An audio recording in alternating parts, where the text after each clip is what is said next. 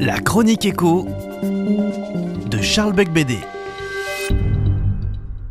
Bonjour, c'est Charles Becbédé. Aujourd'hui, je voudrais vous parler de l'intervention de l'État dans l'économie.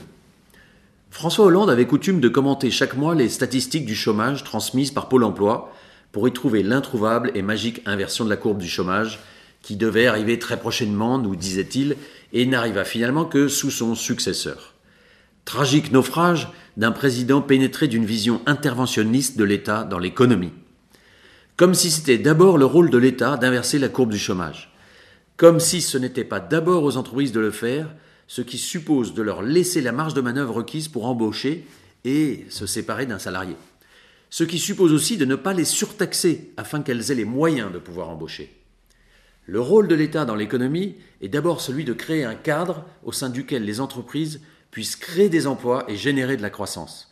Ce n'est pas l'État qui crée les emplois, ce sont les entreprises. Quand l'État le fait, il a recours aux contrats aidés, qui sont très souvent un échec et surtout un immense gaspillage d'argent public.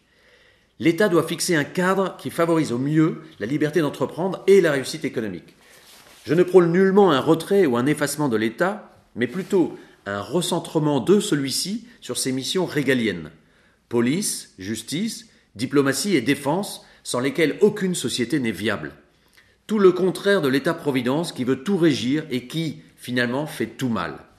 Je souhaite donc un État fort, recentré sur ses missions régaliennes et qui laisse respirer la société d'en bas.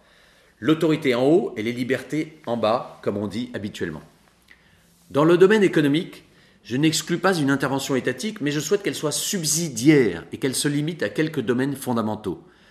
Par exemple, je suis pour l'existence d'un salaire minimum décent qui protège la dignité du travailleur, ou bien pour la sanctuarisation du repos dominical, marqueur temporel fondamental de notre civilisation judéo-chrétienne. Mais pour le reste, j'estime que les acteurs économiques sont mieux à même que l'État de définir les normes qui doivent régir leur activité. C'est pourquoi je suis favorable à une inversion de la hiérarchie des normes selon laquelle un accord d'entreprise primerait un accord de branche qui primerait lui-même sur la loi, sauf dans les domaines fondamentaux cités précédemment.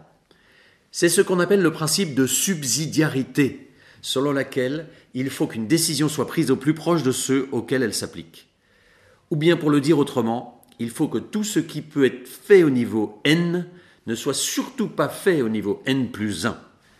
Ce n'est que comme cela que l'on parviendra à restaurer l'esprit d'initiative et de responsabilité sans lesquels aucune société ne se développe. C'est pourtant la clé de notre réussite. Au revoir et à la semaine prochaine.